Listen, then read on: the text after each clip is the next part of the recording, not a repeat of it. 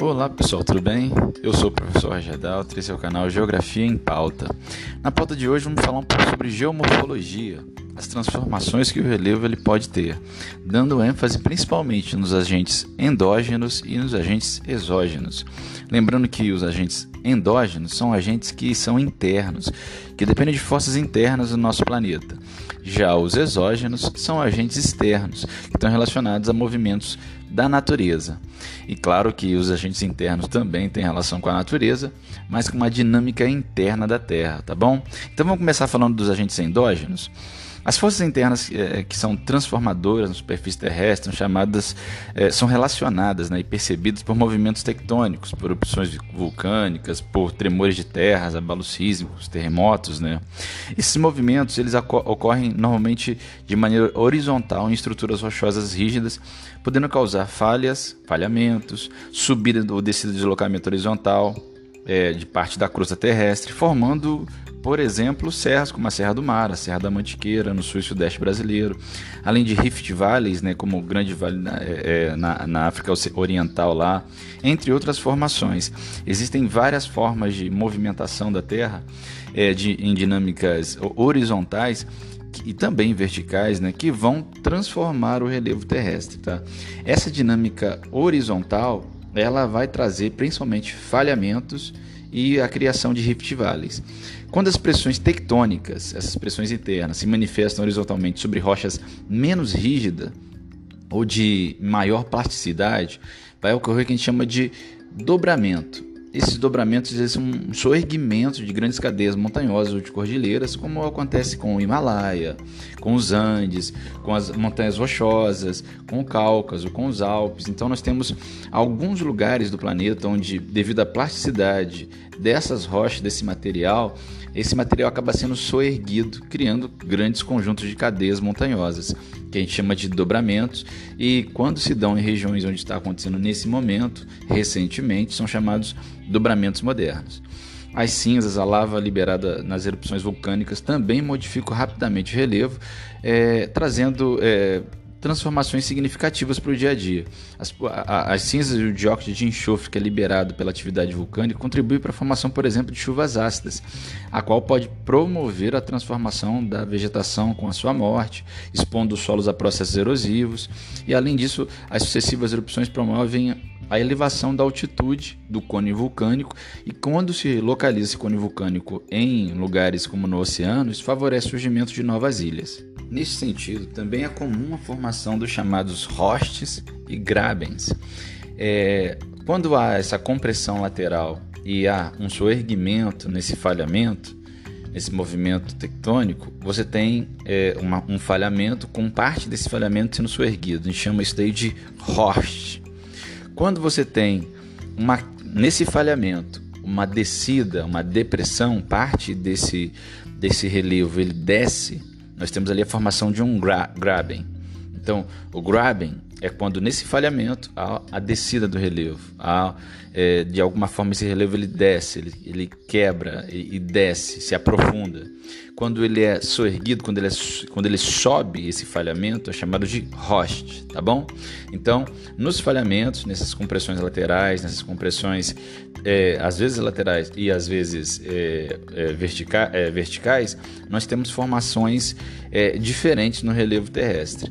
Lembrando que todas elas são movimentos relacionados aos movimentos endógenos, aos agentes endógenos. Né? São forças da Terra que estão se movimentando, são as próprias placas tectônicas que estão formando isso e que trazem a formação de falhas, de rift valleys, a, a formação de dobramentos modernos, que estão muito comuns no nosso dia a dia. Já os agentes exógenos, né, são os agentes externos, né, que acontecem aqui na superfície terrestre, são várias as formas deles acontecerem. Normalmente estão relacionados à água, vento e a fenômenos naturais.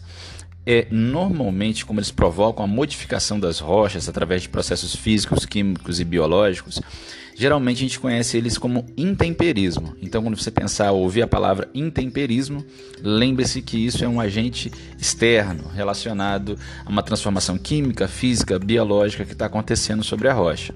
O intemperismo físico ele promove uma desagregação das rochas por meio de variações de temperatura ou de pressão atmosférica. Então, devido à elevação da temperatura, a diminuição da temperatura, a elevação da pressão atmosférica, nós temos ali um processo de transformação da rocha que a gente chama de intemperismo físico. O intemperismo químico transforma a composição da rocha, ele modifica as, as, a composição, as características gerais da rocha, principalmente sob a ação de água da chuva que estão submetidas a uma série de reações químicas que vão desagregar a estrutura da rocha. Né? Então, quando você pensa em temperismo químico, você lembra da ação principalmente da água da chuva, desagregando, transformando a, a, as características químicas que a rocha tem. E o intemperismo biológico, ele modifica o relevo operação dos seres vivos, principalmente raízes de rocha, outros elementos ali que estão dentro é, dos solos, das rochas, eles vão pouco a pouco transformando e modelando, esculpindo é, é, é, formas de relevo. E a gente vai falar que essa transformação sobre a rocha, quando é por seres vivos, como as plantas, é um intemperismo biológico. Os ventos podem modelar o relevo, esculpindo formas de transportando sentimentos de um lugar para outro. Então, é um agente exógeno também. É, a gente chama é, de um tipo de erosão, né? a gente vai até falar daqui a pouco sobre isso. A água, por sua vez, é um agente muito ativo no sentido de modelar o relevo, seja de, na sua forma líquida, através dos rios, mares, das chuvas, ou na forma sólida por meio das, gele, das geleiras. Né? Então eu vou falar para vocês aqui algumas das ações desses diferentes agentes modeladores de relevos externos que a gente tem no nosso dia a dia. Nós temos, por exemplo, a ação fluvial. Quando pensar de ação fluvial, lembra do desgaste que os rios vão ter e vão fazer sobre as rochas ao longo do tempo, retirando sedimentos como argila, areia e transportando isso. É, nós vamos ter, a partir dessa, é, dessa ação fluvial, tipos de erosões que vão acontecer sobre o relevo, como a erosão fluvial, é, que retira esses sedimentos de um lugar, e a deposição aluvial, que vai ser a deposi a, a, a, o lugar onde vai ser esse depósito de sedimentos transportado pelos rios. Tá? Então, a, ação fluvial está relacionada diretamente aos rios. Nós temos a ação pluvial também, que é um trabalho erosivo é, promovido pela ação das chuvas, né? pelo intenso, pela intensa transformação que a água da chuva vai, provocar sobre estruturas é, do relevo que sejam menos protegidas, com pouca cobertura vegetal, é, em terrenos com elevado declive. Quando há um grande volume de água, de, de águas pluviais, de escoamento em terrenos é, onde você tem terrenos mais íngremes, podem surgir as chamadas ravinas, as vossorocas, que são profundas rachaduras é, no relevo. E esses terrenos de maior declive acabam trazendo muitos problemas para o dia a dia quando há é, assim um processo de habitação próxima e tudo mais, podendo inclusive isso acontece no nosso país em alguns momentos ocasionar mortes com desabamento de casa, deslizamento de terra.